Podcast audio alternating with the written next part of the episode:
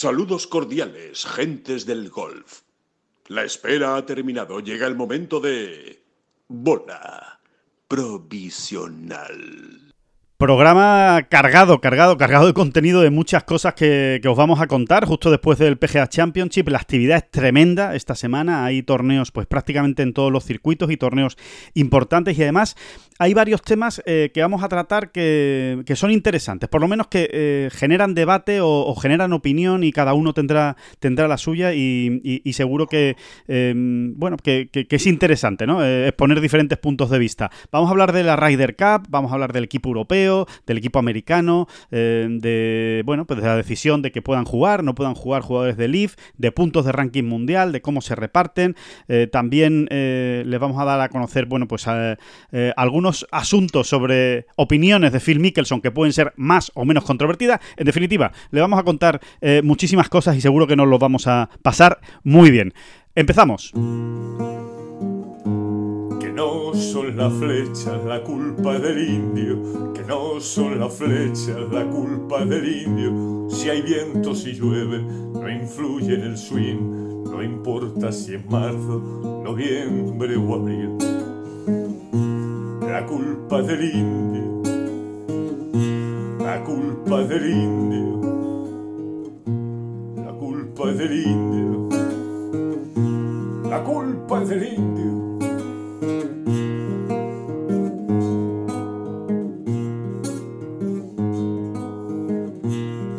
Hola, ¿qué tal? Muy buenas, saludos a todos y bienvenidos a esta bola provisional de jueves 25 de mayo. Se acabó el PGA Championship, estamos en terreno entre grandes y cualquiera que pueda pensar, uy, pues eh, terreno entre grandes ya eh, aquí baja un poco la actividad, nada, nada, nada, todo lo contrario, al revés. Hay muchísimos torneos, hay muchas cosas que contarles y muchísimos debates eh, interesantes. David Durán, ya no desde Rochester, sino David Durán desde ya Estudio Central de Ten Golf. ¿Cómo estás? ¿Cómo ¿Qué tal? Y, no, y no será porque no quería yo. Eh, eh asentarme, a, asentarme allí, al norte del estado, en el, en el norte más norte del estado de Nueva York. No será porque yo no quería quedarme allí. Te viste, te viste tú muy de búfalo, ¿no? Pero bueno. ¿Viste, ¿Viste, tú ahí? Dice, pues yo, yo Búfalo es un sitio donde yo podría vivir, ¿no?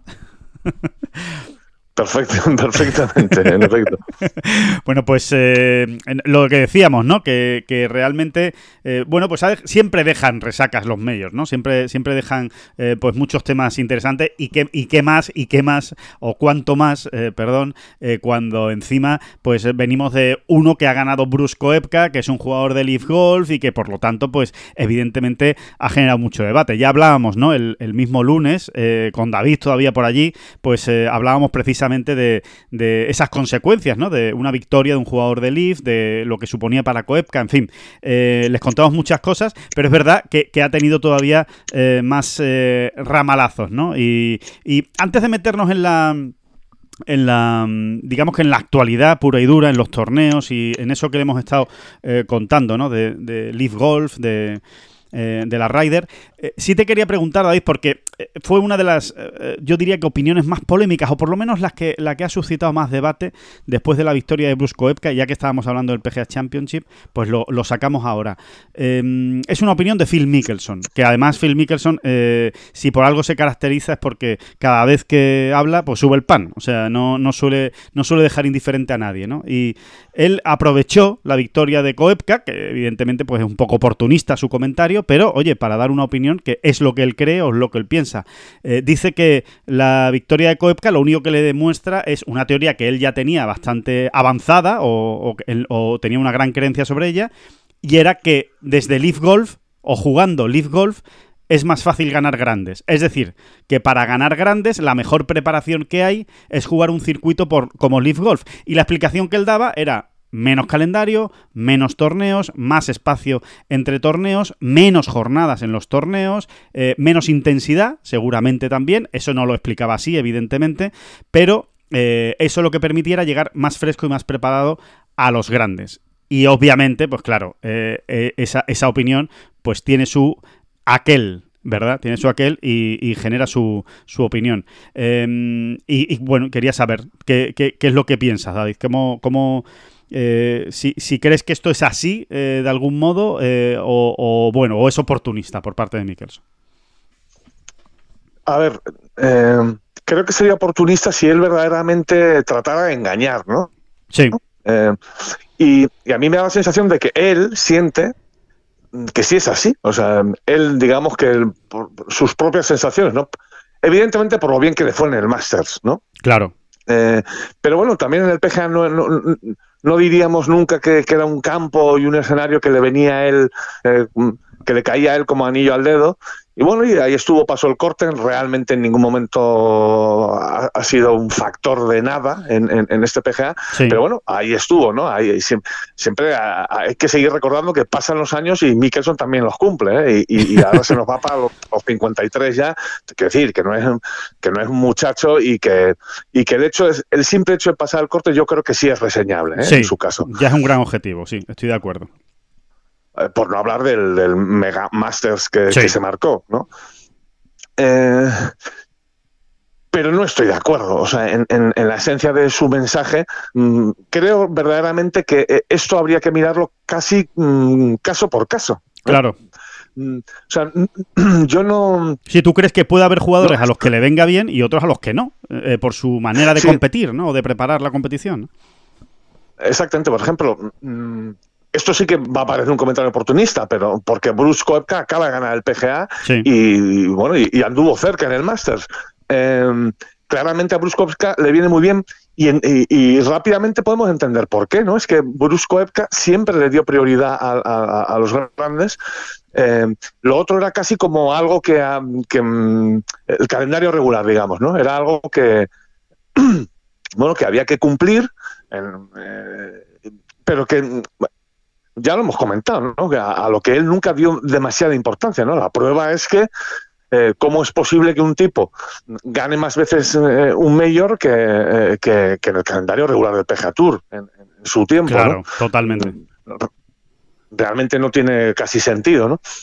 Bueno, pues creo que visto así, eh, me da la sensación de que a Bruce Koepka le viene fenomenal, ¿no? O sea, es un jugador al que, le, que es capaz de tener ese cambio de marcha, eh, de mentalidad, llámalo como quieras, pero me da la sensación de que a otros jugadores les viene eh, especialmente mal o no les viene tan bien, ¿no? Podríamos citar a Dustin Johnson en este caso, ¿no? Sí. Al que se le ha visto, pues, un pelín por detrás de su nivel o por debajo de su nivel, mejor dicho, perdón, en, en, estos últimos grandes que ha jugado desde que está en, en Leaf Golf, ¿no? Sí, totalmente. Y estamos hablando de Dustin Johnson, pues probablemente uno de los jugadores más dominadores en el golf mundial en los últimos 15 años, ¿no? Sí, y, sobre todo, fíjate, yo, yo la, la, conclusión a la que llego es que eh, me parece muy oportunista por parte de Mickelson eh, por una sencilla razón, y es que, em, a ver, el último ganador del Open Championship fue Cameron Smith, que hay muchos en Leaf Golf que se lo atribuyen como un campeón de Leaf Golf, pero no es así. O sea, Cameron Smith se va a Leaf Golf después del Open Championship y, no, se va a Leaf Golf después de los playoffs. Sí, bueno, claro, sí, sí, sí, después de los playoffs, efectivamente. Pero bueno, que, quiero decir que es posterior a, que gane el grande y cuando gana el, British Open, eh, Cameron Smith está haciendo el calendario regular del PGA Tour. Es que Koepka, que lleva cinco grandes, sí, ahora ha ganado este, pero es que los cuatro anteriores los ganó haciendo el calendario regular del PGA Tour. Es que eh, realmente me parece un poco oportunista por parte de Mickelson por el hecho de que efectivamente, tanto en el Masters como en el PGA, ha habido algunos jugadores de Leaf Golf, algunos, ¿eh? no todos, algunos jugadores de Leaf Golf que lo han hecho bien en los grandes. Pero es que hay jugadores muy buenos en Leaf Golf. Yo creo que al final eh, no se trata de qué, circuito es mejor que otro eh, para preparar los grandes. Yo creo que eh, se trata de estados de forma y se trata de jugadores pues que em, bueno pues que, en ese momento se encuentren mejor que otros y punto. Yo creo que eh, es eh, tratar de sacar eh, ventaja de algo absolutamente intangible, porque esos son los buenos debates que plantea Mickelson, ¿no? Los que son indemostrables. Esto es indemostrable, decir, no, es mucho mejor preparar con Leaf Golf. Bueno, vale, pues si tú lo dices, pues ya está, pues fenomenal, ¿no? pero no es demostrable. Y la realidad es que sí, Claro que, que Bruce Koepka ha hecho un gran PGA Championship. Eh, claro que Mickelson hizo un gran Master de Augusta, pero después Dustin Johnson no ha hecho un buen eh, PGA Championship. Joaquín Nieman se ha quedado fuera del corte. Abraham Ancer, que ha sido un jugador importante en los grandes en los últimos años, bueno, y Nieman también, falló el corte en el PGA Championship. Es decir, que si vamos a casos concretos y puntuales, yo creo que al final realmente, realmente, si nos vamos al dato objetivo, la teoría de Mickelson al revés, casi sale perdiendo, con lo cual sinceramente me parece que es un poco oportunista y, ganas de, pues no lo sé, de hacer un proselitismo, un marketing, una tarea comercial que, no sé hasta qué punto a Mickelson eh, le va y le viene. Yo creo que forma parte de cómo él ha defendido esta idea de Leaf Golf desde el principio e incluso estoy convencido, eh, y así lo cuentan muchos periodistas americanos, ha influido en la decisión de muchos jugadores, ¿no? O, ha tratado de convencer a muchos jugadores de que lo mejor es ir a Leaf Golf, es que, es que le duele la boca de estar todo el día diciendo que el Leaf Golf es que va a llegar un momento en que va a decir que para hacer más verdes es mejor jugar en Leaf Golf que en cualquier otro circuito. Y me parece un poco infantil, eh, en cierto modo, por parte de Mickelson. Sí, o, despejar balones fuera o huir hacia adelante. Vamos a ver, yo vuelvo a ese mapa que hemos ido dibujando eh, con bastante precisión en los últimos meses, en las últimas semanas, más o menos, ¿no?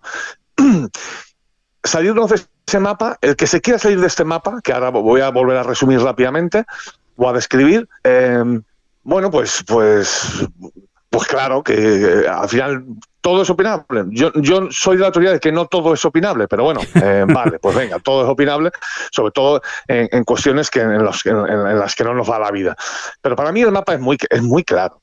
Live Golf, o sea, el, objetivo, el gran objetivo de Live Golf era tener a 40, o sea, si, si están jugando 48 todas las, bueno, todas las semanas, las semanas que juegan allí, pues eh, su objetivo era tener como mínimo entre 35 y 40 jugadores eh, eh, de lo mejor del mundo, de, aquel top 50 mundial.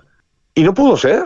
Lo que tienen o sea, el mapa es muy claro. Lo que tienen son 7, 8, difícilmente llega a 10 de los mejores jugadores y con esos 7, 8 difícilmente llegas a 10 de los mejores jugadores, pues claro que puedes defenderte en, algún grande si los consideramos como grupo, que también empieza a cansarme esa idea ya. Totalmente. Eh, y fíjate que, que, solo llevamos dos grandes en 2023, ¿no?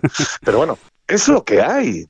Eso es lo que hay. O sea, el Leaf Golf lo que tienen es, te iría a cinco punteros, es que no se me ocurren más no, no, me llega la lista para más de cinco, y otros cinco mm, que no están nada mal, digamos. Sí. Y no hay más. Y no hay más. Y no hay más. Sí, sí. Y no hay más, ¿no? Claro, claro. Sí, sí, sí, es importante tener ese, ese mapa en la, en la cabeza porque eh, eh, es cierto, ¿no? Que, hay una hay una tendencia, ¿no? Por parte de pues eh, los pues por parte, por ejemplo, de Phil Mickelson o de los ultras de Leaf a que cada vez que un jugador de Leaf tiene algún éxito, pues meter a todos en el mismo saco y decir, no es que los jugadores de Leaf somos, ¿no? es que los jugadores de Leaf hacemos, no es que los jugadores de Leaf somos muy buenos, no, a ver, hay jugadores en Leaf muy buenos y eso lo ha dicho todo el mundo y se ha reconocido desde el principio pero, pero ya está. O sea, no por el hecho de estar en Leaf ya eres que, bueno. Es, que esa, esa, es la clave de todo. O sea, y ahí no hay debate. Ahí, bueno, ahí el que quiera debatir sobre esta idea, pues, pues, mucho ánimo, mucho ánimo. Yo desde luego no voy a perder el tiempo.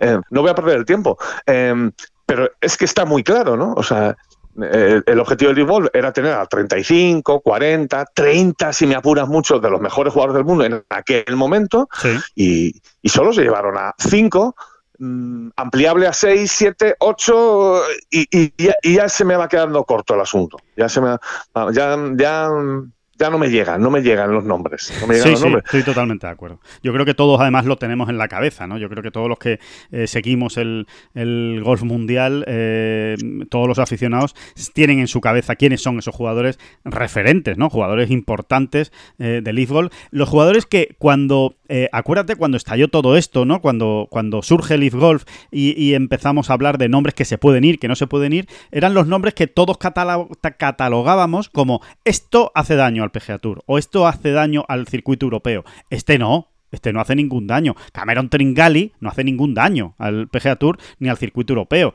Eh, Scott Stallings, pues no hace ningún daño. Ahora, efectivamente, los jugadores que lo están haciendo bien en los grandes, qué casualidad. Qué casualidad, claro, es que eran los buenos antes también. Eh, pues sí, esos evidentemente sí hacían daño, que eran los Dustin Johnson, Bruce Koepka, Bryson de Chambó, en propio Mickelson por todo lo que puede hacer, que evidentemente cada vez será menos, pero eh, todavía con la calidad que tiene, pues eh, hace cosas como la del Masters, ¿no? Y es un jugador importantísimo en la, en la historia del golf.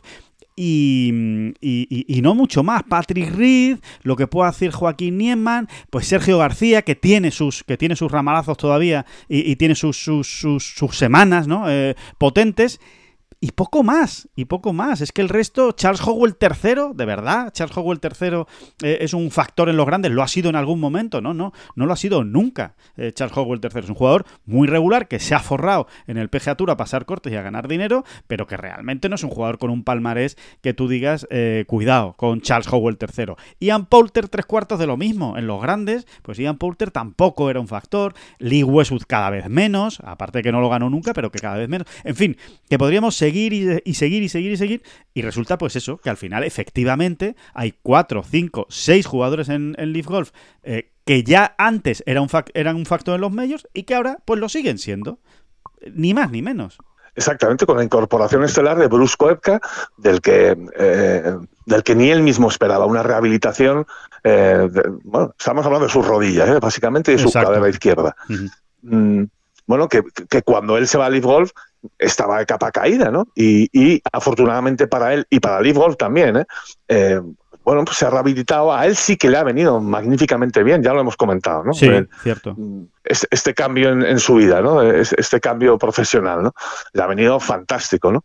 Y eso es que, es que no salen muchos más nombres. Entonces, a partir de ahí, pues seguiremos dando mil vueltas, eh, cada vez que un jugador de Leaf Golf gane un grande, por supuesto, o, quede octavo, ¿sabes? Porque claro. si queda octavo, ya metemos en el, en el, en el mismo saco a, todo Leaf Golf y, los hacemos triunfantes eh, de, esta manera. Sí, y, después otro detalle, eh, pero simplemente puntual, ¿no? De, porque además creo que era un, periodista americano el que le respondía a Mickelson, ¿no? En, este sentido, y, creo que, hombre, que también tiene su, su gracia, ¿no? Él, él decía que 14 torneos al año era un calendario ideal eh, para llegar fresco a los medios, ¿no? Porque tenías mucho, eh, pues mucho periodo de descanso y, podías llegar con muchas energías a los grandes. A ver, que, que yo sé que tampoco hay que engañar a nadie, ¿sabes? Que sí, 14 torneos juegas en Leaf Golf y el mínimo del PGA Tour son 15.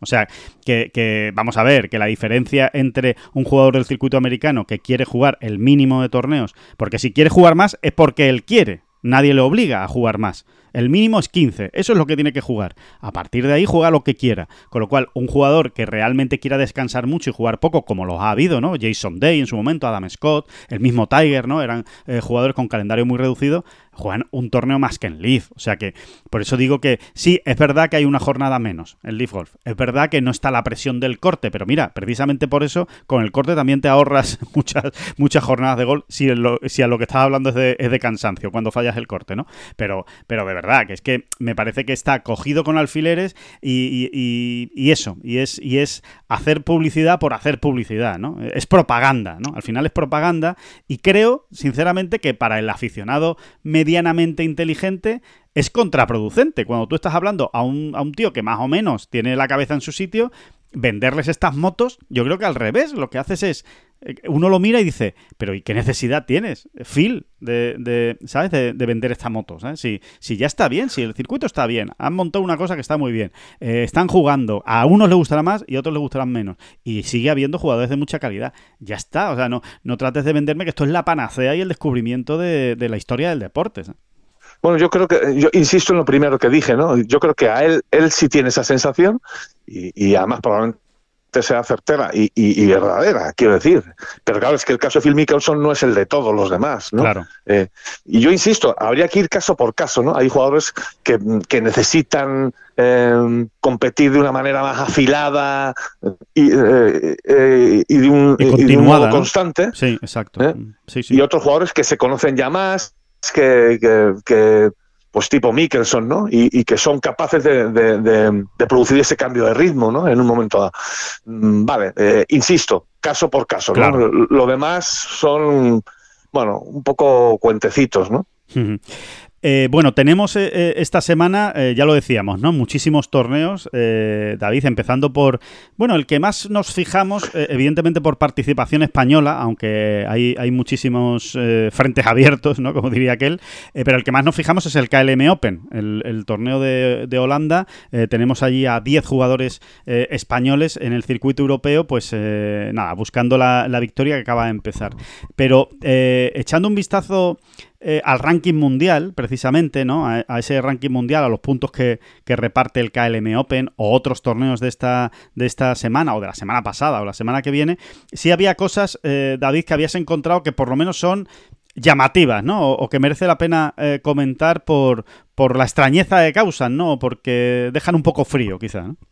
Bueno, vaya, vaya por delante que yo soy de los convencidos de que mm, de que este año efectivamente el golf español va a superar su récord. ¿eh? Vaya por delante. Ahora que estamos hablando que hemos enfilado con el KLM, ese récord del que venimos hablando de nueve victorias entre los dos grandes circuitos, PGA Tour y Circuito Europeo, ese es el récord que tiene el golf español en años naturales. ¿eh? En un año natural. Em, el, récord es de nueve, que se consiguió en, un par de ocasiones, la última en 2017, cuando, cuando Sergio ganó el Master aquel año el golf español consiguió en ambos circuitos nueve victorias. Este año llevamos seis. Sí. Y, nada, o sea, nada, nada te puede hacer ver que se vaya a superar. Pero estoy convencido de que va a ser así, de que este año vamos a llegar como mínimo a las diez victorias, ¿no? Sí. o sea, como mínimo quedan cuatro, David, quedan cuatro, ¿eh? O sea, que vamos a ir, vamos a ir poniéndonos ahí en situación y emocionándonos. Por lo menos, por lo menos quedan cuatro. Que es muy complicado, pues evidentemente, ¿no? O sea, el hecho de haber ganado seis eh, hasta ahora no, no, no, no te asegura nada, ¿no? Pero bueno, eh, bolita de cristal, pues sí, venga, bolita de cristal, ¿no? Tiene buena pinta. esto no está a mí me da muy buenas sensaciones, ¿no? O sea, me niego a pensar que John no vaya a ganar ya más en todo el año. Eh, es más, yo creo que por lo menos le quedan dos, por lo menos. por lo menos, sí. Vamos a, ir vamos a ir poniéndole deberes a los jugadores. John, por lo menos te quedan dos por ganar. y, ahora otras dos que, hombre, que tiene que salir ahí, ¿no? De la masa, de la masa, ¿no? Del grueso de la armada del, circuito europeo, pues tiene que salir, ¿no? A ver si cae otra, ¿por qué no? De Campillo o de la Razábal, que ya han sumado la suya. Eh, ¿Por qué no de Otaegui, eh, que, suele, suele, fallar poco últimamente a, su cita con las victorias, eh, ¿por qué no de Arnaus, eh, que, enlace su segundo año consecutivo ganando? En fin, que es verdad que hay muchas bazas ahí que, están muy bien y que hay que tenerlas en cuenta y que, efectivamente Rafa Cabrera Bello, en fin, hay opciones para, conseguir esas 10 victorias. Y, lo dice precisamente porque el KLM Open es un, es un torneo que ha sido agradecido con el golf español a lo largo de su historia, ¿no? Sí, y ahora aquí ya, esto sí que es oportunista, ¿eh? y ahora aquí mirando, mientras grabamos esta bola previsional, pues ver a Jorge Campillo el líder, pues, pues también como que te da muy buen rollo, ¿no? completamente, completamente. Eso, eso, eso ayuda, ¿no? Ayuda, ¿no? Pero eh, hablábamos, eh, David, precisamente... No, sí, pero más allá, comentabas, Alejandro, de, estos, vericuetos del ranking mundial que te dejan un poco con, eh, parado, ¿no? O, o helado en este caso, ¿no? Y es, bueno, descendiendo un poco más a lo concreto, ¿no? A ver si lo conseguimos explicar bien para no aburrir, ¿no? Si uno abre ahora mismo el ranking mundial te das cuenta que en los eventos, en los torneos de esta semana, el KLM, el, ganador del KLM Open eh, sumará 18 puntos y medio ¿no? en el ranking mundial. Sí. Y el eh, Visit Knoxville Open, que es el torneo del Conferry Tour que se juega esta semana, el ganador en ese torneo eh, se llevará 13 puntos y medio. Luego despliegas ¿no? la, lista de participantes en ambos, torneos y, y, te quedas eso, helado, ¿no? Em, la diferencia no es, no es muy potente. O sea, entre un circuito y otro, el ganador es, solo hay una diferencia de cinco puntos, ¿no? Y, lo primero que llama la atención, en el KLM, en el KLM Open están jugando 26 top 200 mundiales, entre los que contamos 7 top 100. Que, son, que no están mal, ¿eh? 7 top 100 no están nada mal en un torneo regular del circuito europeo. ¿eh? No, no, no, no, no, no, es de los peores. Te diría que incluso de la media está por ahí, o sea, por encima de la media. Correcto. En el Knoxville lo que juegan son dos top 200, que están los dos eh, fuera del top 150. ¿Esto cómo se come? Claro. Mm. Y, volvemos, eh, como acá hay mucha parte técnica, insisto, no, no, no, no, no podemos aburrir porque además no podemos arrojar demasiada luz. Eh, volvemos a, lo que cuenta, ¿no? El, digamos que el, valor de un torneo se mide por la suma del, del lo voy a decir ahora mismo. De los performance points, ¿no? Exactamente. Cada jugador tiene un performance points que le, que le atribuye el ranking mundial. Sí y la suma de todos esos performance points de cada jugador, pues eh, eh, da como resultado el valor total del torneo, ¿no? Sí. Sí, y a partir de ahí se establece los puntos cómo se reparten, el número de puntos que se adjudican a cada jugador que haya pasado el corte. Exactamente. Y, es que no hay por dónde agarrar esto. No hay por dónde agarrar esto. Por ejemplo, Joey, Joe Highsmith, número 425 del mundo, Prometemos que, no, prometemos que no tenemos nada contra él, ¿eh? pero Joe Highsmith. Número 425 del mundo, eh, tiene un, performance points de 1,46, que es prácticamente lo que tiene Jorge Campillo. Eh, reciente ganador en el, circuito europeo, no solo reciente ganador, sino que además viene de, bueno, de, encadenar cinco top de otro. Sí, sí, sí, sí. Totalmente. Pero es que Pablo Larrazábal tiene un performance point de 1,11. Insisto, Joy Highsmith 1,46. Pablo Larrazábal 1,11. David, y la gente que nos esté escuchando dirá, bueno, ¿qué ha hecho Joy Highsmith? Dice, a ver si es que el tío eh, se ha vuelto loco y, ha ganado las dos últimas semanas en el Conferritour y no nos hemos enterado. Es que tampoco es eso, ¿no? Pues no, efectivamente, tú te vas al... Y no está mal, no está mal lo que ha hecho el muchacho pero ustedes me dirán, falló el corte en el último torneo que jugó del Conferritour y si nos vamos hacia atrás, pues tiene un puesto 23, un puesto 36, un puesto 21, un puesto 13 en el Conferritour. Claro. Entonces, em, está muy alejado del rendimiento. ¿Cómo se come esto? Alejandro, eh, podemos explicar así muy básicamente hasta donde tú y yo hemos podido llegar, ¿no?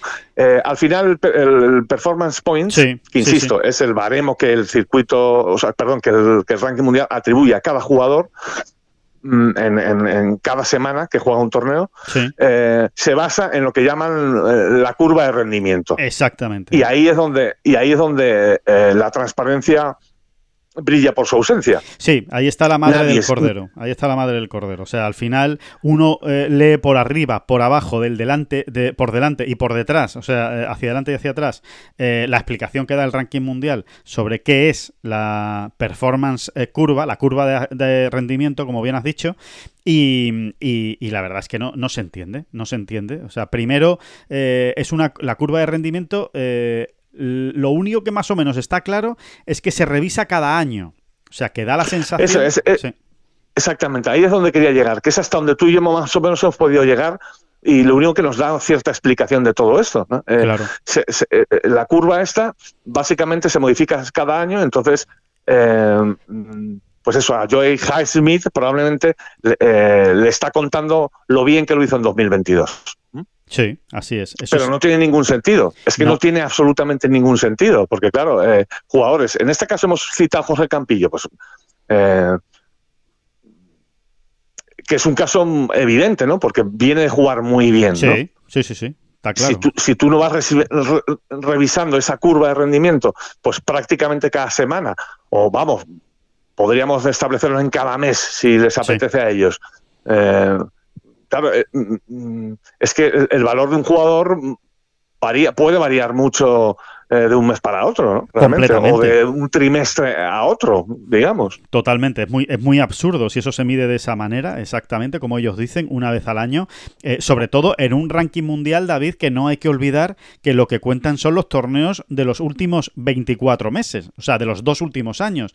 Si tú cuentas solo los dos últimos años y eh, el valor para darle puntos a un torneo está establecido por lo que se hizo el año anterior, es que realmente no te está marcando el momento actual. O sea, te está, te está haciendo una, una mm, imagen eh, un poco velada realmente de cómo está el golf mundial en la actualidad y el rendimiento de los jugadores, ¿no? Eh, no tiene sí, cuanto menos cuanto menos distorsionada, ¿no? Realmente, ¿no? Exacto, ¿no? Entonces. De todas maneras, no deberíamos irnos mucho más allá de ese primer dato que hemos dado. es, que en, el, es que en Holanda están jugando 26 top 200 del mundo, entre los que se cuentan 7 top 100.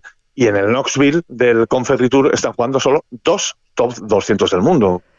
Y la diferencia no, no, se aprecia. O sea, eh, tal distancia entre uno y otro field no se aprecia en, los puntos que reparte al ganador. Totalmente. Eh, realmente tienen que hacerse mirar. Nosotros, de hecho, no hemos sido los más críticos con el nuevo ranking mundial. ¿no? A, mí, a mí me sigue pareciendo que hay cosas muy interesantes como el hecho de, en el fondo, darle valor al, al, a la media de, de, toda la, nómina de jugadores que hay en un torneo. Exacto, al fondo de armario, ¿no? Yo creo que Sí, yo creo que eso es interesante en un deporte como el golf, pero este tipo de situaciones que uno se encuentra mm, esta semana porque nos ha dado por ahí, ¿no? Eh, pero tiene que haber otros agravios comparativos muy bestias en, en las en los últimos tiempos. Lo tienen que ajustar. Ya lo dijimos en su día, ¿verdad, David? Que, nos gustaba, pero que efectivamente, eh, o que lo entendíamos, ¿no? Pero que efectivamente eh, necesitaba algunos ajustes, ¿no? Como por ejemplo, pues eh, ese torneo de Wentworth o el torneo, la final de Dubai, en fin, muchas cosas. Y realmente necesita algún que otro ajuste más, ¿no? Para, para que realmente no parezca algo injusto, o por lo menos, mm, como se suele decir castizamente, que no hay por dónde cogerlo. Esta diferencia, por ejemplo, que tú acabas de exponer entre el torneo del KLM Open del circuito europeo y el del Conferritour de esta, de esta semana, ¿no? que mm, eh, bueno vamos vamos a ir David con otro de los temas eh, que se han puesto sobre la mesa esta semana que tiene que ver con la Ryder Cup europea pero primero eh, un poquito de publicidad y volvemos y lo contamos ya lo saben, ¿eh? la colección primavera-verano de ropa 2023 de Pink se inspira en su rica tradición, mostrando una gran variedad de colores, diseños y modelos modernos que se adaptan a todos los golfistas. Estamos en primavera, verano, buen tiempo, hay que comprarse ropa, vamos a jugar al golf, vamos a cambiar el armario, vamos a cambiar la bolsa de palo, vamos a cambiarlo todo. Bueno, pues no se pierdan, de verdad, la colección de ropa primavera-verano 23, 2023 de Ping, diseñado para jugar. Siente la energía del Leaf Golf en el Real Club Valderrama. Por primera vez en España, las grandes estrellas del golf mundial se dan cita del 30 de junio al 2 de julio.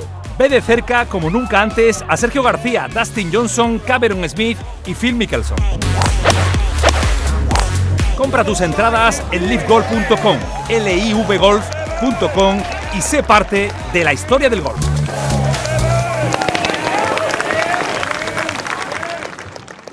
Ahora que los niños están acabando los colegios y las universidades, estamos ya en la recta final, ¿no? Con exámenes finales y, bueno, en definitiva, dando carpetazo al eh, curso escolar, pues eh, venimos comentando, ¿no? Estas semanas pasadas eh, y es algo que a mí al menos y en este programa, en esta bola provisional, pues nos parece interesantísimo recordarles, ¿no? Y contarles ese modelo dual career dirigido a jóvenes golfistas, compaginar golf y estudios. Eso es lo que significa dual career, el poder estudiar y a la vez eh, poder jugar al golf al máximo nivel. Eso es lo que ofrece European School of Sports, ESS, European School of Sports, que lanza para el próximo curso unas plazas limitadas para aquellos que quieran entrenar al más alto nivel y al mismo tiempo eh, compaginarlo con estudios. Y además lo más importante, hacerlo en España, hacerlo en Madrid. Es la primera vez que un proyecto de esta magnitud tiene su sede en la capital de España y os invitamos a todos a que os metáis en su web y recabar más información porque realmente tiene pintaza.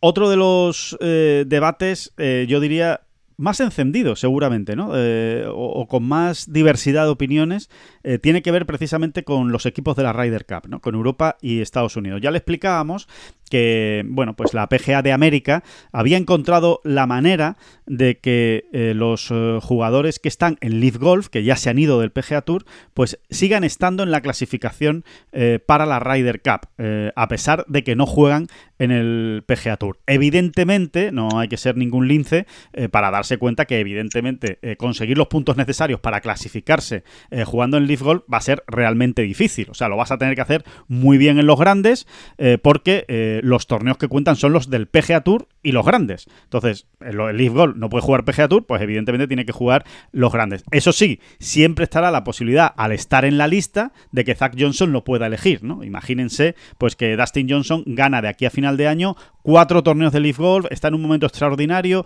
no juega ningún torneo del PGA Tour y en el y en el y en los grandes no lo hace mal. Ya no te digo que gane, como Bruce Koepka, pero que no lo hace mal. Bueno, pues evidentemente Zach Johnson tendrá la posibilidad de elegirlo porque está ahí, porque es elegible para la eh, Ryder Cup. Eh, entonces, ¿esto qué es lo que ha suscitado? Sobre todo a raíz de la victoria de Koepka. Claro, esto antes nadie se fijaba, pero a raíz de la victoria de Koepka, Koepka ha subido como la espuma en la clasificación de la Solheim Cup, uy, Solheim Cup, perdón de la Ryder Cup de Estados Unidos. Y, entonces, bueno, hay muchos que ahora mismo se han dado cuenta y dicen, oye, que Zach Johnson se puede llevar a Brusco Epka. Y sin embargo, el circuito europeo no puede llevarse a Sergio García, o no puede llevarse a Lee Westwood, o no puede llevarse a Ian Poulter. Bueno, pues eh, simplemente lo que, lo que queremos eh, es tratar de explicar la situación, los matices de esta situación, porque creo que es importante para saber sobre quién hay que cargar las tintas o sobre quién no hay que cargar las tintas. Porque quien dice eso y se lleva las manos a la cabeza diciendo vaya el gol que le ha metido por la escuadra el equipo americano en la Ryder Cup al equipo europeo. A ver, yo creo que hay que eh, explicar bien la situación.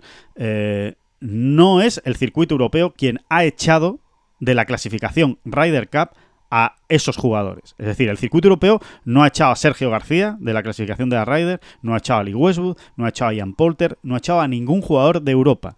Lo único que ha hecho el circuito europeo es sancionar a los jugadores que sin permiso, a los miembros del circuito europeo, que sin permiso han jugado torneos de Leaf Golf la misma semana que había un torneo del circuito europeo se les ha sancionado con una multa económica y se les ha sancionado con una multa de torneos, suspensión de determinados torneos que no pueden jugar. ¿Qué es lo que ocurre? Que para no seguir recibiendo esas sanciones, entre otras cosas, hay jugadores como Sergio García, como Lee Westwood eh, o como por ejemplo Henrik Stenson que han decidido renunciar a su condición de miembro del circuito europeo. Ellos han renunciado, no les ha echado el circuito europeo. Es más, el circuito europeo no ha, suspendido de membresía a ningún jugador por el hecho de jugar en Leaf Golf, cosa que sí ha hecho el PGA Tour. PGA Tour sí ha suspendido a los jugadores que eh, se fueron a Leaf Golf a jugar y no les deja, no les permite jugar los torneos del PGA Tour. No, el circuito europeo sí permite jugar a los jugadores de Leaf Golf en el circuito europeo si quieren. De hecho, han jugado, los hemos visto. Hemos visto a Patty Reed jugar muchos, muchos torneos. Con lo cual, no es el circuito europeo quien está impidiendo a los jugadores eh, participar en la Ryder Cup. Son aquellos que han renunciado a su membresía. Dicho esto, Dicho esto, eh, que se puede llegar a la conclusión de que todo estaba encaminado para que los jugadores no eh, se metieran eh, por puntos, pues exactamente igual que en el circuito americano, exactamente igual que, que ocurre en la Ryder Cup americana. Si un jugador europeo, imagínense, bueno, pues Sergio o Martin Keimer, que hubiera jugado Martin Keimer el PGA Championship y lo gana pues habría sumado un montón de puntos en la clasificación mundial de la Ryder Cup de Europa. Y los habría sumado y, habría estado ahí. Entonces, eh, que nadie ha eliminado a esos jugadores. Quiero decir, por poner el foco donde hay que ponerlo, eh, básicamente. A partir de ahí, que la PGA de América ha hecho una jugada eh, muy buena para sus intereses de la Ryder Cup, pues en este caso sí, y que seguramente al PGA Tour pues no le habrá hecho mucha gracia. Pero eh, vamos a ver también al final qué es lo que ocurre. No sé si lo he explicado bien, David. Yo creo que lo has explicado perfectamente, ¿no? Eh, y, yo añadiría más. Eh, realmente solo echo de menos a Sergio García. Y. Cierto, cierto. Por dos cuestiones. Una, porque, porque nos une a él eh, pues una trayectoria, no, no, no en concreto a nosotros, sino a todos los aficionados españoles. ¿no? Al final ha sido el mejor jugador español durante muchísimos años, ¿no? Pero no solo eso, sino que realmente es eh, una leyenda en la Ryder Cup, ¿no? Em, y, cuesta pensar mm, que el equipo europeo eh, vaya a prescindir de él, ¿no? O, cuesta pensar en un equipo europeo sin Sergio García, ¿no? Presente prácticamente y sin prácticamente en todas las ediciones desde 1999, salvo la de 2010, ¿no? Realmente. Mm. pero en realidad, en realidad, si volvemos a examinar nombre por nombre, mm, ¿cuál es el problema? ¿no? Es que hay veces que se, que se, que se, que se organizan debates eh, casi gratuitamente, ¿no? Eh, cuál es el problema eh, tremendo que tiene el circuito europeo y que tiene el, equipo europeo y que tiene Luke Donald sobre la chepa, eh, irresoluble y, según el cual esto ya va a ser un desastre. Mm, no veo tanto problema, ¿eh? No veo tanto problema. Realmente, realmente el equipo europeo que vaya a estar en Roma, con o sin cisma mundial, con o sin todo este problema que ha habido, eh, hubiese sido el que va, el que va a estar, salvo quizá la presencia de Sergio Sí, Totalmente de acuerdo, David, porque es que eh, al final ya eh, tenemos memoria flaca también, ¿no? Yo creo, mucha mucha gente, ¿eh? yo, el primero. Yo tengo una memoria horrible, pero, pero es verdad que a la hora de debatir todavía se, se, manifiesta más cuando quieres llevar el agua a tu terreno, ¿no? En este caso, porque yo todavía recuerdo, después de la última Rider en Whistling Straits, a muchísimos aficionados europeos diciendo es que hay que hacer ya un cambio generacional, es que se ha acabado una época, es que eh, ya no podemos eh, tener a Westwood y a Poulter en el equipo y ahora hay todavía eh, aficionados que defienden que Poulter tendría que estar en, la Ryder Cup de Italia. Yo sinceramente no veo a Poulter por ningún lado en el equipo de Italia.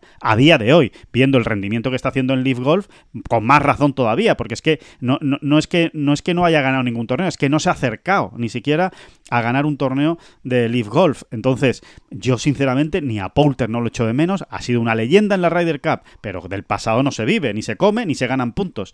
Eh, de, Lee Westwood tampoco, es que no lo he hecho absolutamente nada de menos. Martin Keimer no está, es que no está para esto. Gray McDowell, ¿qué les voy a contar de Gray McDowell? ¿no? Eh, o sea, estamos. Eh, yo creo que hay, hay, muchos aficionados que igual se, se han quedado en el recuerdo de esos jugadores, pero la realidad actual de esos golfistas, como tú dices, David, es que es que nadie los va a echar de menos. Quizá el único, por apuntar al que está más en forma y que, y que además eh, debía estar, aparte de Sergio García, es Thomas Peters. Pero ni siquiera Thomas Peters es un jugador que la gente diga, bueno, vamos, ¿cómo vamos a ganar la Ryder Cup? Por Dios, si no está Thomas Peters. Es que sin Peters no tenemos nada que hacer. No, tampoco es eso. O sea, no es eso. En Estados Unidos sí, en Estados Unidos sí que hay en Leaf Golf jugadores muy importantes de la Ryder Cup y que a día de hoy son muy importantes. Bueno, sin ir más lejos, el mismo Koepka que acaba de ganar el PGA Championship, pero evidentemente Dustin Johnson, Patty Reed, eh, incluso Bryson de Chambó, sí son jugadores que se pueden echar de menos en un equipo de la Ryder Cup en Estados Unidos. Pero por parte europea, pues lo que tú has dicho, Sergio García y poquito más. Entonces, estoy muy de acuerdo con lo que acabas de decir, ¿no? Que, que al final da la sensación más de ser un debate más estéril que otra cosa, ¿no? El daño que Leaf Golf le puede hacer al equipo de la Ryder Cup. Yo creo que en este caso al equipo europeo de la Ryder Cup le hace muy poquito daño. Le hace muy poquito daño e incluso a Sergio García antes o después se le iba a acabar la cuerda en la Ryder, ¿no? El problema que vemos con Sergio es incluso el, de su tarea como vicecapitán y luego más tarde como capitán, ¿no? Que eso sí que nos da más rabia, ¿no? Pero incluso a Sergio se, le iba a acabar la Ryder, en, perdón, la cuerda en la, en, en, la, la, Ryder Cup, ¿no? Es verdad que con Sergio siempre tienes ese comodín de decir, bueno, pero lo voy a incluir entre las elecciones, ¿no? Aunque no se haya metido, eh, bueno, pues por ser quien es, por lo que se representa y porque sigue siendo un jugador muy potente que, y muy versátil, ¿no? Que, que lo puedo emparejar con jugadores muy distintos y demás, pero efectivamente, es que, eh, insisto, es que al final hacemos de, una nimiedad un problema que parece irresoluble y, horroroso, ¿no? En este caso, pues para Luke Donald o para el equipo europeo, y verdaderamente no ocurre, es que no, no se da, ¿no? incluso te iría con los americanos, es que no, no voy más allá de dos nombres, ¿eh? Has dado tres, has dado Bryson Chambó, Bruce Koepka, Patrick Reed... Y Dustin eh, Johnson y Dustin Johnson. Es que de esa lista yo me quedo con Dustin Johnson y Bruce Koepka a día de hoy. Puede ser. eso de Chambó, eh, en el momento de irse a Leaf Golf, e incluso a día de hoy, aunque haya hecho un, buen PGA, es un, es un jugador eh, del gran montón, entiéndaseme, ¿eh? De, este grandísimo y, maravilloso montón que tiene el, golf estadounidense, ¿no? Del segundo escalón, ¿no? No lo pongo por Sí, del, segundo maravilloso escalón ese que tienen, ¿no? Eh, pues donde puedes empezar a meter a Patrick Kane, eh, Sander Soffeli, Tony Finau, Jordan Speed, Justin Thomas, pues me cabe por ahí Bryson de Chambó, efectivamente, y, y, una, y, una larga lista. ¿no? Patrick Reed, de hecho, hay veces que ni llega a ese escalón. Sí, es verdad. Que ni llega. Pero que, esto, que esto no me lo estoy inventando, que es, es lo que dice su historial en el ranking mundial. Patrick Reed eh, le costaba una barbaridad tocar el top 10 mundial mm. y, estaba pocas semanitas. O sea, te quiero decir, Patrick Reed ha sido un jugador más de top 25, eh, top 30. Eh, en fin, que eso es lo que hay verdaderamente, ¿no? Sí, sí. Y que, y que en este caso, efectivamente, es, es, una cuestión más bueno, pues es una cuestión más de que, en efecto, la, parte europea de la Ryder la organiza, la lleva, eh, tiene las riendas el, circuito europeo y no ocurre así en Estados Unidos. Bueno, pues sí, ese pequeño matiz de mala suerte, ¿no? Mm, pero, pero, pero, pero que verdaderamente, verdaderamente, si vamos a la esencia, el, equipo europeo que iba a ver, que va a haber en Roma, no iba a diferir prácticamente en nada, ¿no? del que hubiese habido eh, sin, sin, todo este cisma y sin todo este problema.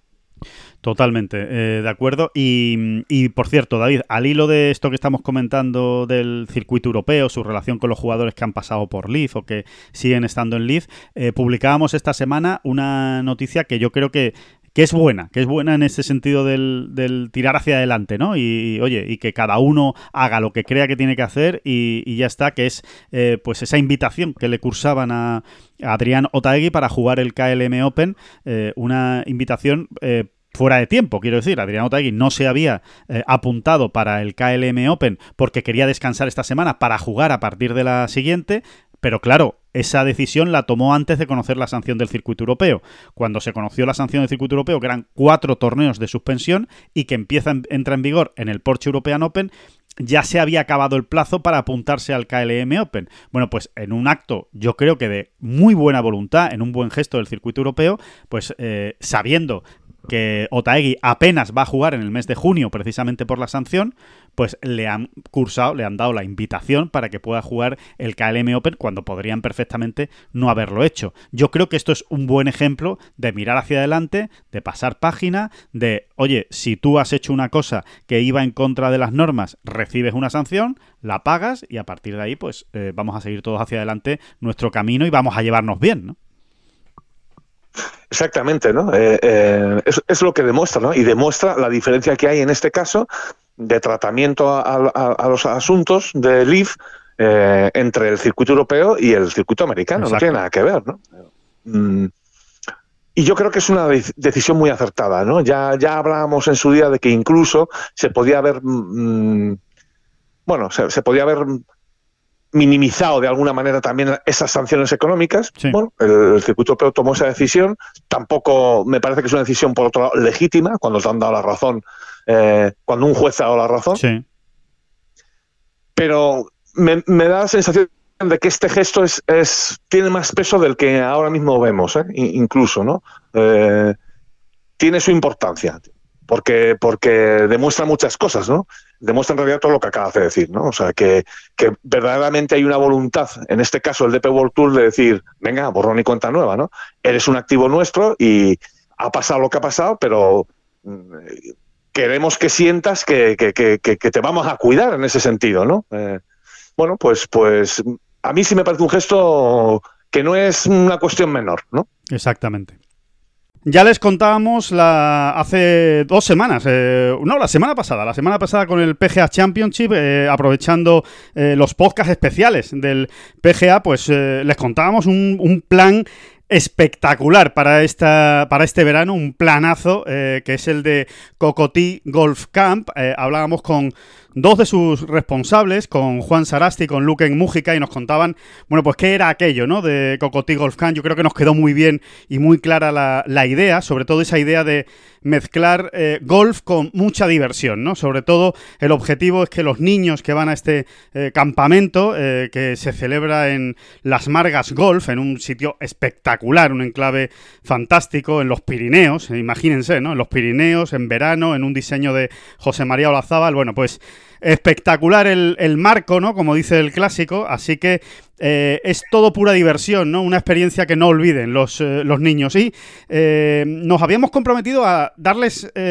a conocer más cosas, más detalles de ese Cocotí Golf Camp, porque hay mucha gente que nos está preguntando, muchos lectores de Ten Golf y, muchos oyentes de esta bola provisional que quieren saber más cosas de Cocotí Golf Camp. Y para eso hoy eh, vamos a hablar con otros dos de sus responsables, dos profesionales de golf, dos eh, técnicos eh, deportivos con mucha experiencia a sus espaldas y que les encanta esto de la formación y de los niños, como son Jaime Herrero y Néstor Fernández. Los dos nos van a contar los detalles, digamos, más técnicos del campamento, ¿no? ¿Qué, es lo que se hace? ¿Qué es lo que hacen los niños? ¿A qué juegan? Eh, ¿Cómo practican el golf? En definitiva, ¿por qué eh, hay que ir a Cocotí este, este verano a disfrutar de esta experiencia?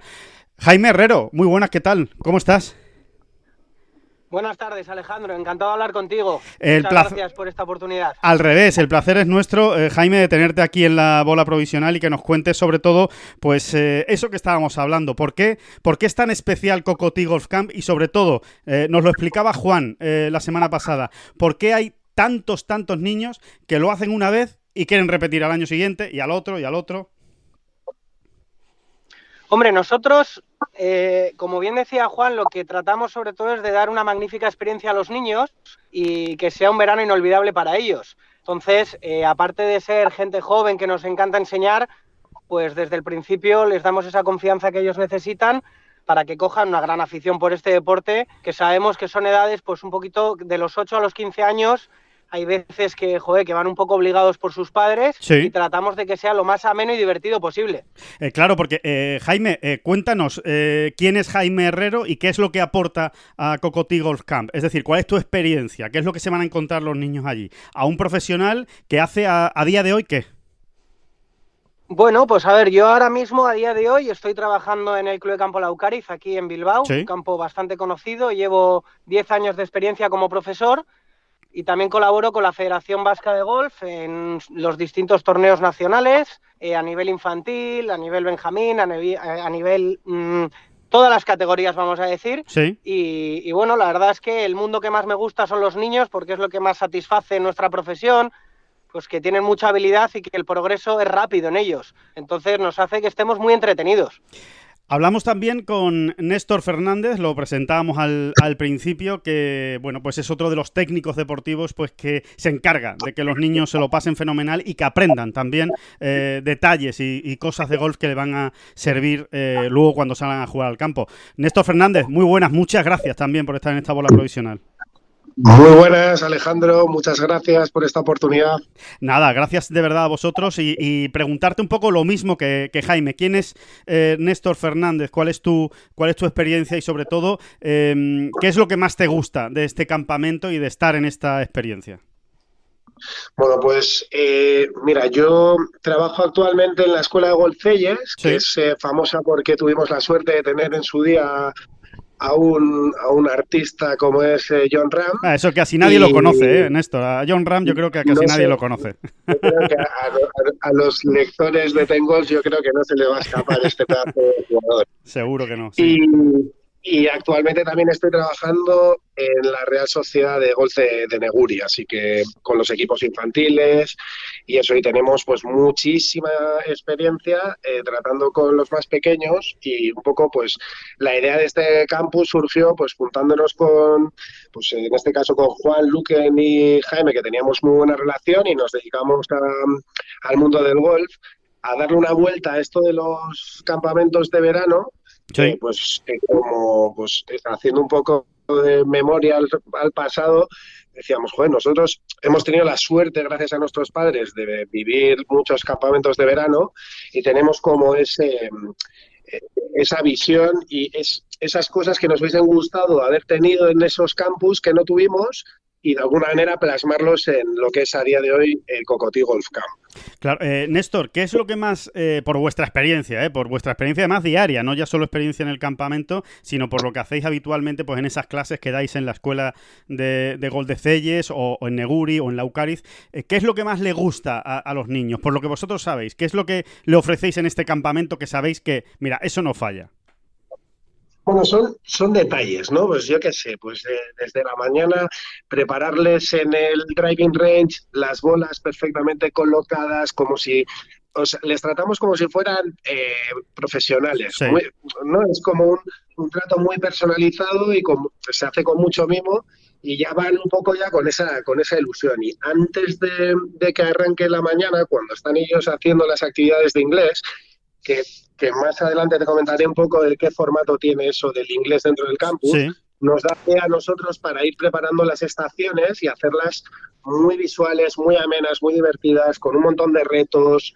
eh, pues no sé, pues eh, un ejemplo te podría poner, pues para animarles a hacer diferentes trayectorias con la bola, pues ponemos piñatas con, sí. pues con alguna chocolatina y tal, en diferentes alturas y así ya les obligas a ellos a, venga, bola baja, bola alta, ¿no? Y están como más enchufados en la actividad Claro, y, y muy emocionados.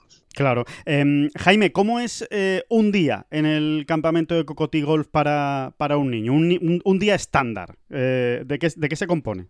Bueno, pues a ver, un día estándar, ya desde que se levantan los niños y, y desayunan, pues vienen al driving range y nosotros apostamos también mucho por la tecnología y les queremos eh, facilitar una serie de parámetros con, con el radar Sí, y eh, luego queremos también compartir eh, nuestras experiencias en el campo con ellos, es decir, jugando con ellos, que esa oportunidad yo de pequeño soñaba, es decir, yo nunca tuve la oportunidad de jugar con profesionales y, y ya les ves a los niños entusiasmados compartiendo nueve hoyos, o bien con Juan, con Néstor, conmigo, y, y bueno, luego ya por la tarde, fuera parte de los hoyos que hayan podido hacer por la mañana, en función del grupo en el que estén, pues les tocan trabajar pues también distintas áreas del juego corto, juego largo, eh, infinitas, eh, infinitas actividades, Alejandro, que, que, que, bueno, pues que no te las podría detallar Sí. en esta conversación, pero, pero vamos, que Ni, que- ni queremos, ni queremos porque, porque, porque queremos que sea sorpresa, ¿vale? Cada,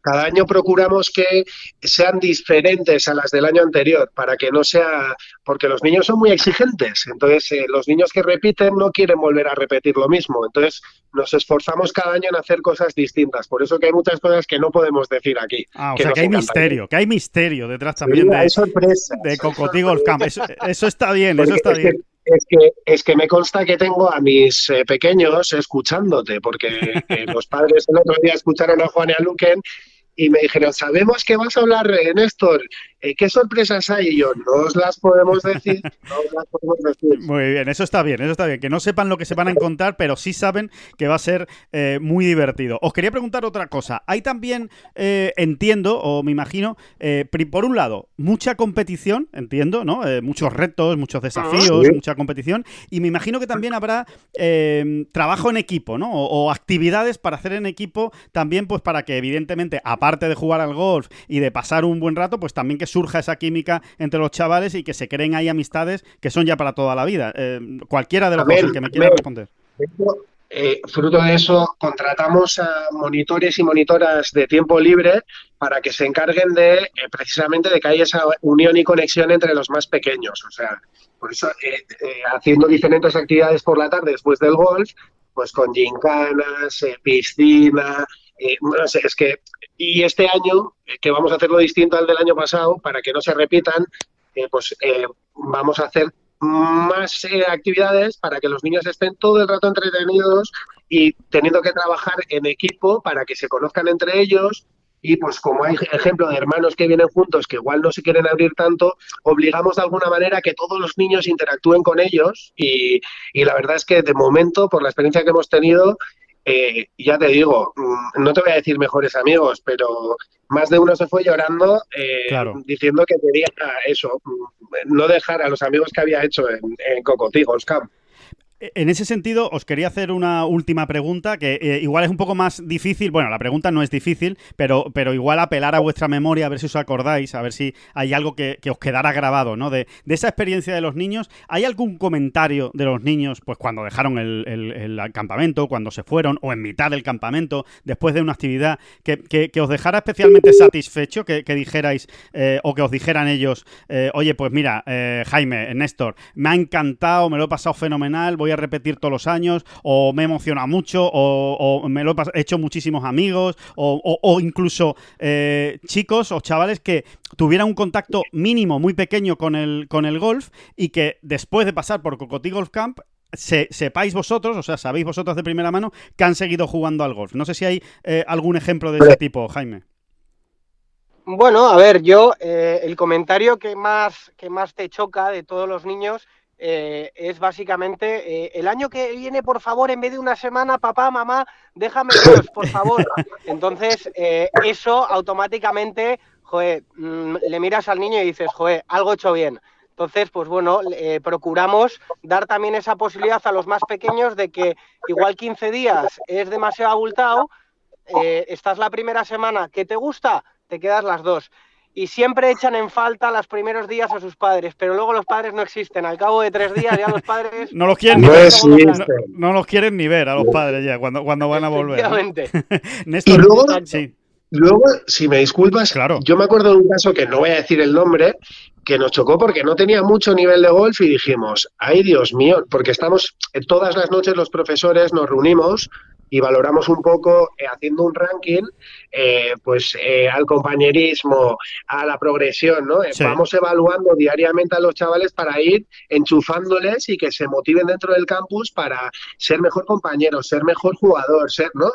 Y en ese sentido, bueno, pues individualmente vamos un poco viendo, oye, quién, quién está conectando con quién o si hay alguien que tenga algún problema. O sea, estamos como muy pendientes de los niños. Claro. Y sí que recuerdo había el caso de uno en concreto que, pues técnicamente no era muy habilidoso y, la verdad que pegó un cambiazo, una evolución bestial y, este año ha repetido y nos ha dicho sus padres, que son de, bueno, no voy a decir de dónde, ¿Vale? nos, nos llamaron súper agradecidos diciéndonos que, que había empezado a jugar a golf eh, semanalmente y gracias a nosotros. Por eso que esas son de esas cosas que intangibles que te llevas del campo. Yo creo que no hay nada que más ilusión nos pueda hacer que eso, ¿no? Como formadores y como, y como técnicos y como entrenadores, que, alguien se enganche gracias pues a, a, cómo lo hacéis vosotros, ¿no? A cómo, a cómo lo explicáis y a, y a cómo lo contáis, pues evidentemente yo creo que eso es una satisfacción enorme.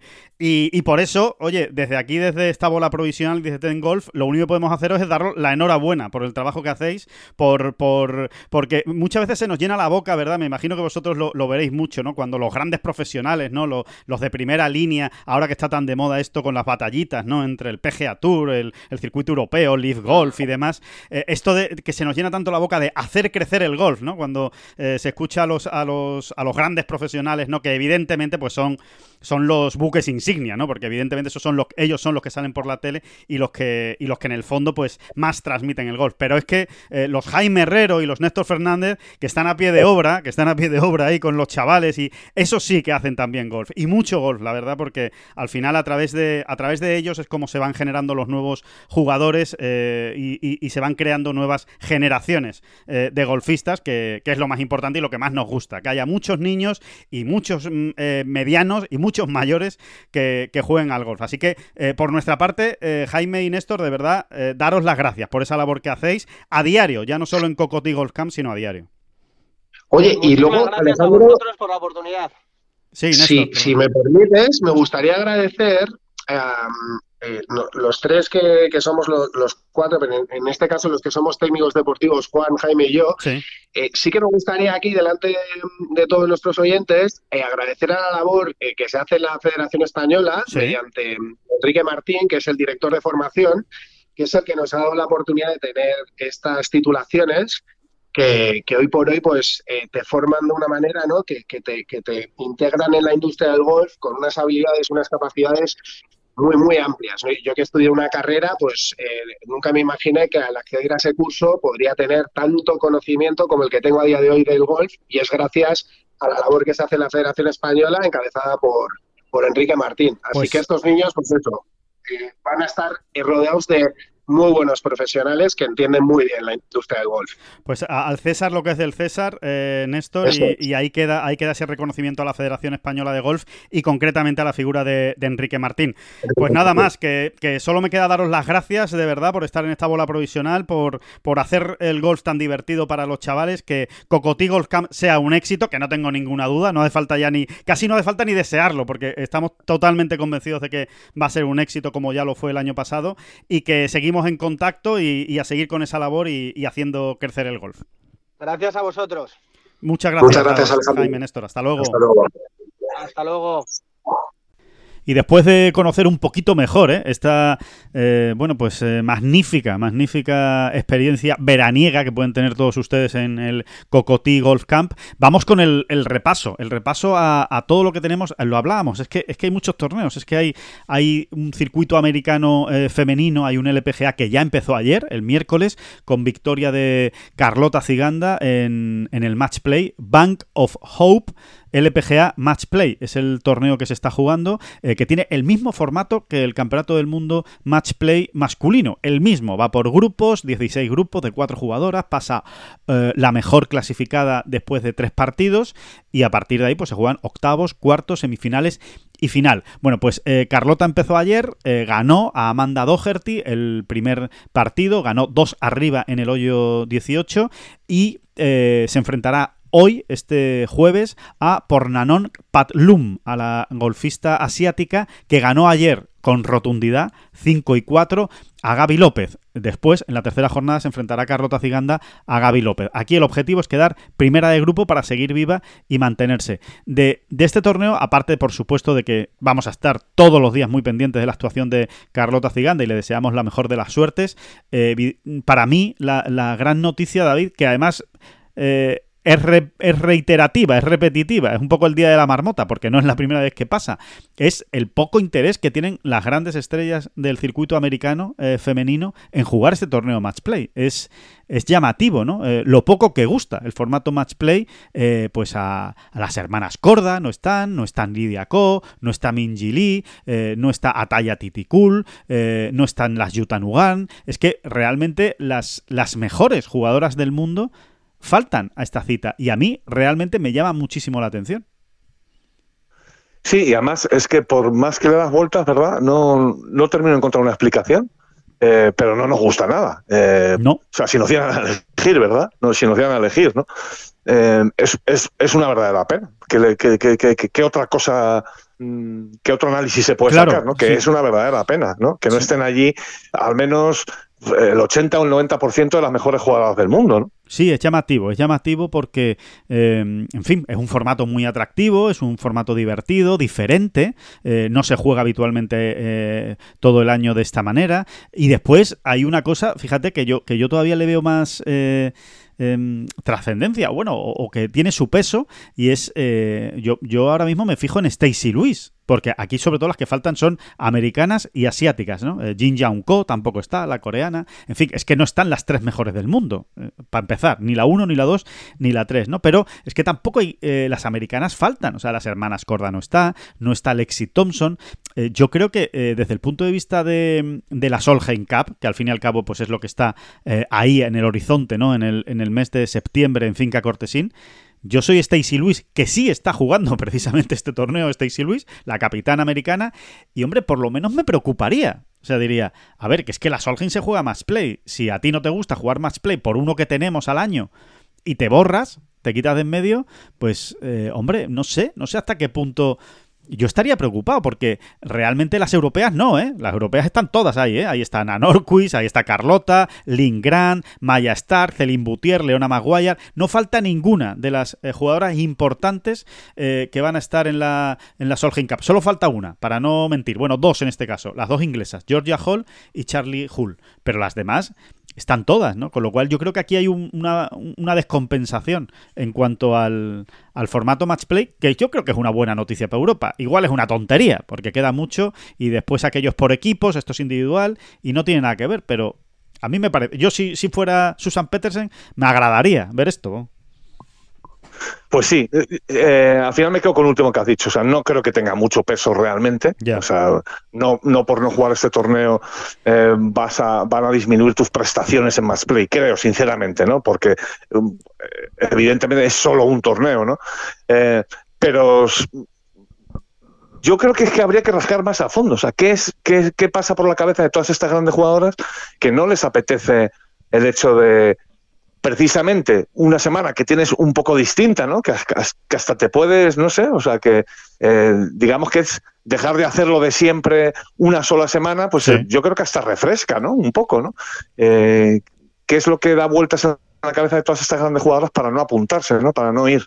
Pues sí. Mm, no termino de entenderlo, realmente, ¿no? No termino de entenderlo. Esa es, la, esa es la, pregunta en el aire, ¿no? La pregunta en el aire que solo ellas pueden responder, desde luego, ¿no? Que, mm, eh, bueno, por cierto, por cierto, ya hablando de Solheim y de Matchplay y demás, pues eso, ¿no? Que recordar que Carlota, con su victoria de la semana pasada, pues se ha metido, ahora mismo está dentro del equipo, ¿no? dentro de las, eh, de las ocho mejores. Sí. Eh, del, bueno, del equipo europeo. De las que se clasifican. Exactamente, si se cerrase el equipo mañana, pues Carlota estaría dentro, no tendría que depender de la, de la elección de la capitana. Ajá, efectivamente, con la victoria eh, la semana pasada en el Aramco eh, en el Aramco de Florida, en el Aramco Team Series de Florida, pues le ha permitido meterse ahí justo sexta, ¿no? Está en la sexta plaza del mundial, ¿no? Por la lista mundial de la Solheim Cup y, estaría dentro del equipo, ¿no? Así que efectivamente, eso es una es una gran noticia porque no, no estaba cerca eh, Carlota, necesitaba ahí un, un, impulso y, y, la victoria evidentemente le ha venido de cine en, en Florida, ¿no? Aparte de, lo, de la importancia del torneo en sí mismo, ¿no? Aparte de David del, torneo del LPGA Tour, eh, por, hacer un repaso rápido eh, y no, aburrir demasiado, pero sí eh, ponerles el menú que hay sobre la mesa este fin de semana. tenemos, por supuesto, el, torneo del PGA Tour, Colonial, el Charles Schwab Challenge, donde recuerden, no está John Ram, pero sí estará Scotty Scheffler. Vamos a ver qué es capaz de hacer Scotty Scheffler. Seguramente algo que sea quedar entre los 10 primeros. Eso es lo más probable. Ya después que gane, que gane o que no, que gane o que no gane. Incluso puede ganar y quedar segundo. También, también es otra opción muy, muy, muy factible porque es impresionante lo de los números de, de Scheffler, ¿no? Pero bueno, siempre es un, es un torneo bonito. David, perdona. Bueno, hay que decir que, este año, en el año 2023, eh, John Ram y Scotty Scheffler han coincidido en 10 torneos. ¿Sí? Torneos donde estuviesen los dos apuntados, donde jugasen los dos, han coincidido en 10 eh, hasta la fecha. Bueno, pues de esos 10, en, en, en, 6... ¿Qué para En 6 ganó uno de los dos. Y en 7 fueron primero o segundo uno de los dos. es un, verdad. Y luego en, los tres donde no han coincidido, ¿eh? donde estaba uno de los dos, donde estuviese uno de los dos y no los dos, ¿vale? Son el Farmers, donde John Ram salió en el partido estelar el domingo con todas las opciones, incluso creo que era líder. En México, donde John Ram salió en el partido estelar del domingo y acabó segundo, y el Byron Nelson, donde Scotty Scheffler salió con claras opciones de victoria. esto es lo que hay, ¿no? Esto es lo que hay. Este es, este es el dominio de estos dos jugadores en, presente año 2023, ¿no? Así que entiendo yo que por eso decías tú que no te extrañaría nada verle primero o segundo, ¿no? pues, y, y, si no es primero o segundo, será cuarto, tranquilos, ¿eh?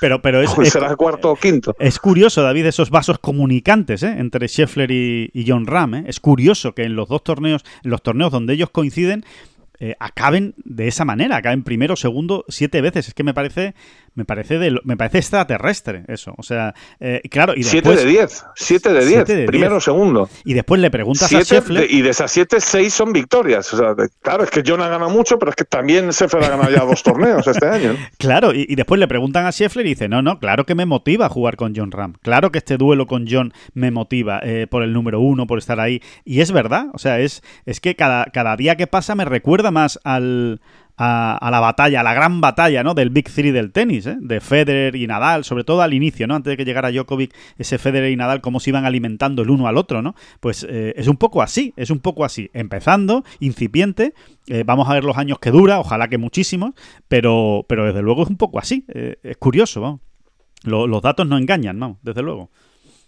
Sí, Rory McIlroy digamos que está llamado a ser el tercero en discordia, ¿no? Pero parece que en 2023 Rory va y viene un poco más. Es verdad. Eh, no termina, no termina de estar a la altura de estos otros dos. Tiene picos. Pero vamos que sí.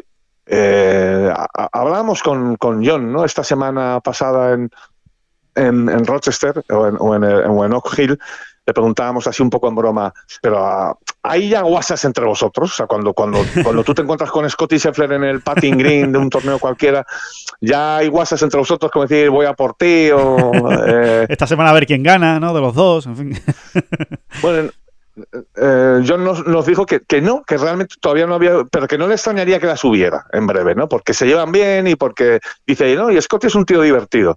Eh, aunque a veces mm, haya quien crea que no, que es muy plano y demás. Exacto. Eh, no sé por qué. Eso, habría que, que, De eso podríamos hablar otro día. No, sé por qué exactamente Scotty Sheffer em, da esa sensación. Eh, ¿Por qué le aburre tanto a, la gente? ¿Por qué le aburre a la gente? Porque básicamente esa es la sensación que te transmite el aficionado, o muchos aficionados, ¿eh?